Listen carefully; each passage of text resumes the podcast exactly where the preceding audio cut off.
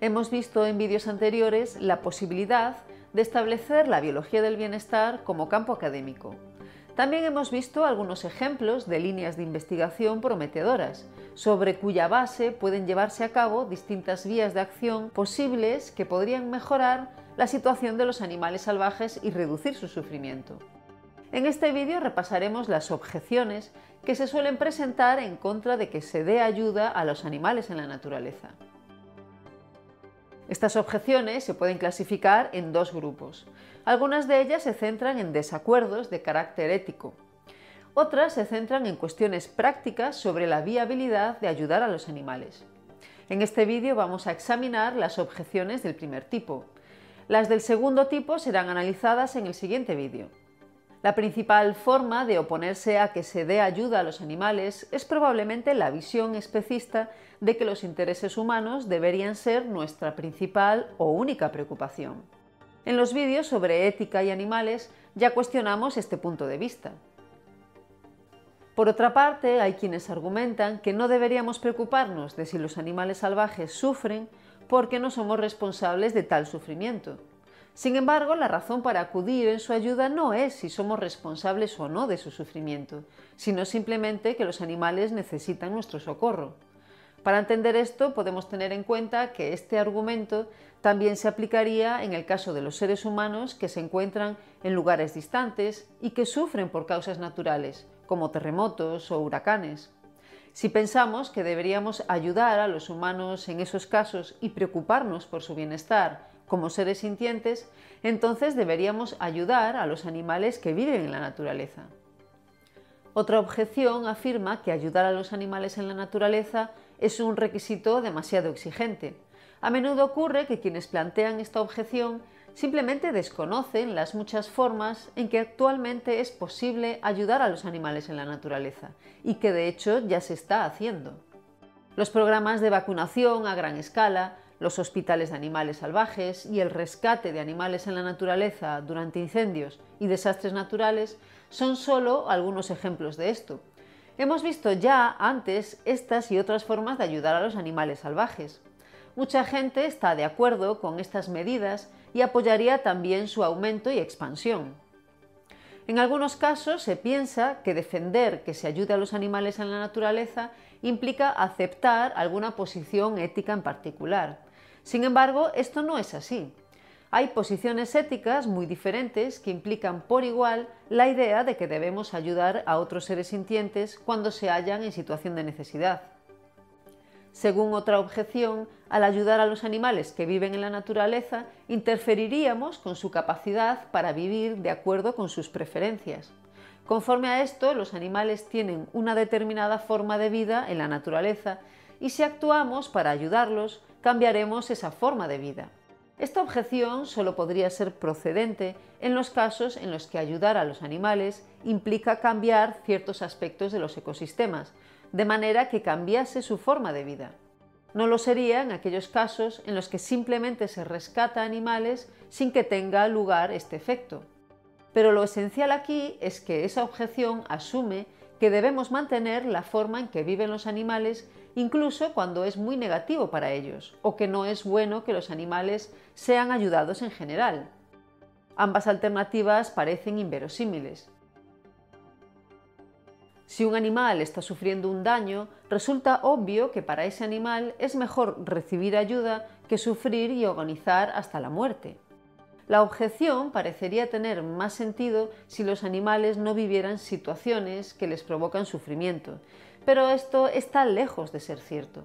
Los animales se enfrentan a grandes daños por muchas razones diferentes y por desgracia lo normal es que no consigan superar tales daños y prosperar frente a las amenazas a las que se enfrentan en el mundo salvaje. Otra objeción consiste en que al ayudar a los animales infringiríamos su libertad, esta objeción asume que los animales en la naturaleza son libres de hacer lo que quieran a menos que intervengamos en cualquier forma que les afecte, aunque sea positivamente. Pero de nuevo, este no es el caso. La mayoría de los animales que nacen mueren cuando son muy jóvenes, por lo que no pueden vivir como les gustaría. No pueden hacerlo simplemente porque no pueden vivir en absoluto. Por lo tanto, si podemos ayudarlos para que no sufran y mueran prematuramente, en realidad serían más libres para vivir como prefieran. Si los animales que viven en la naturaleza pudieran tomar una decisión informada al respecto, a buen seguro preferirían que les ayudáramos a tener la mejor vida posible. Quienes queremos defender a los animales podríamos pensar que hay formas más urgentes de hacerlo, a la luz de los daños masivos que les provocan los seres humanos. Quizás deberíamos limitarnos únicamente a cambiar la situación de los animales dañados por estos. Podemos decir acerca de esto que sin duda es correcto que los daños que los humanos causan a los animales son de la máxima gravedad. Ciertamente deberíamos hacer algo al respecto. Pero esto no debería llevarnos a renunciar a ayudar a los demás animales que lo necesitan. La cantidad de animales que sufren en la naturaleza por causas naturales es extremadamente grande, muchos órdenes de magnitud más alta que la de los animales dañados directamente por los humanos. Esto hace que esta causa sea muy importante. Finalmente, otra objeción afirma que no debemos ayudar a los animales que viven en la naturaleza simplemente porque no debemos alterar la naturaleza. Algunas personas podrían asumir que esto es algo que se seguiría si aceptamos un punto de vista ambientalista, pero, como veremos ahora, esto no es siempre necesariamente así. Es importante tener en cuenta aquí que los seres humanos intervienen de forma continuada en la naturaleza. Cuando ayudamos a algún animal no es que tenga lugar una acción adicional en la naturaleza que corrompa un lugar que de otro modo estaría intacto. Prácticamente todos los ecosistemas de la Tierra, y por tanto los animales que viven en ellos, están afectados de alguna forma u otra por los seres humanos. Lo que resulta aquí relevante es que hasta ahora estos han intervenido para promover los intereses humanos, pero es discriminatorio no actuar de manera similar cuando están en juego los intereses vitales de los animales no humanos. A veces los humanos también intervienen para conservar ciertos ecosistemas, especies o poblaciones, o para restaurar algún ecosistema que existía previamente. Esto nos muestra que no es cierto que las posiciones ambientalistas o conservacionistas se opongan a intervenir en la naturaleza. Pensemos, por ejemplo, en el caso del ecocentrismo, que da consideración moral solamente a los ecosistemas. Si para este lo que realmente importa es solo que existan algunos ecosistemas, entonces transformar un ecosistema existente en la actualidad para que contenga menos sufrimiento animal no debería ser realmente un problema. Después de todo, seguiría existiendo un ecosistema, aunque sea diferente. Sin embargo, las posiciones ecocentristas más comunes suelen valorar los ecosistemas presentes o a veces los ecosistemas del pasado reciente. Por ello, rechazan que estos sean reemplazados por nuevos ecosistemas. Esto, sin embargo, contrasta con el hecho de que no valoren del mismo modo negativo que los ecosistemas antiguos hayan sido reemplazados por los ecosistemas actuales. En cualquier caso, incluso desde esta perspectiva, la intervención para ayudar a los animales solo sería problemática si transforma significativamente los ecosistemas.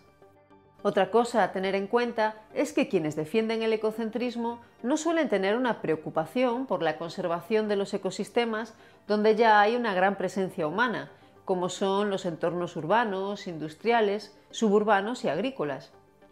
Estos ecosistemas ya han cambiado radicalmente. Por ello, desde posiciones ecocentristas no habría objeción a ayudar a los animales salvajes que viven en ellos. Esto es importante porque estos ecosistemas cubren un área total muy grande y una inmensa cantidad de animales viven en estas áreas.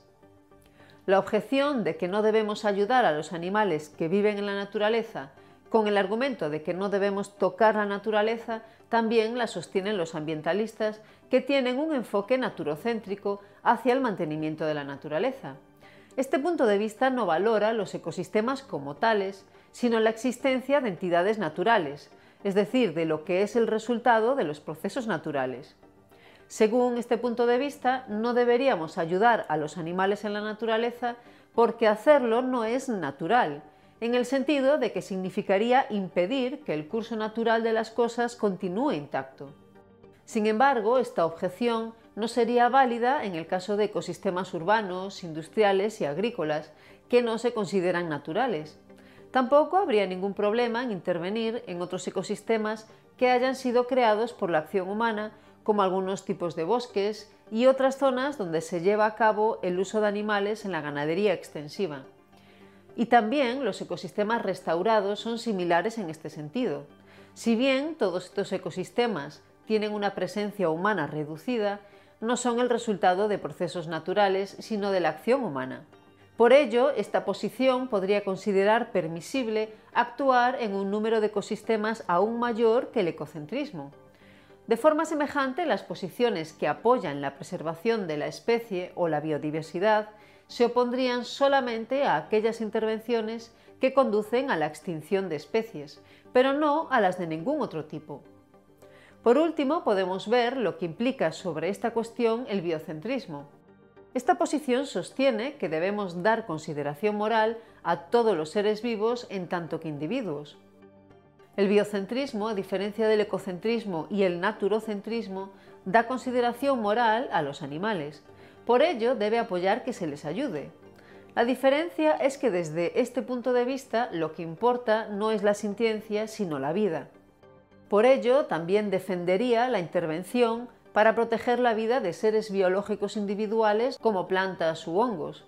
Esto podría tener consecuencias negativas para los animales si se protege a seres vivos no sintientes a expensas de los animales sintientes. En definitiva, dado todo lo que acabamos de ver, podemos comprobar que las iniciativas destinadas a ayudar a los animales salvajes que se defienden desde el ámbito de la ética animal son también compatibles en un gran número de casos con las posiciones más representativas en ética ambiental.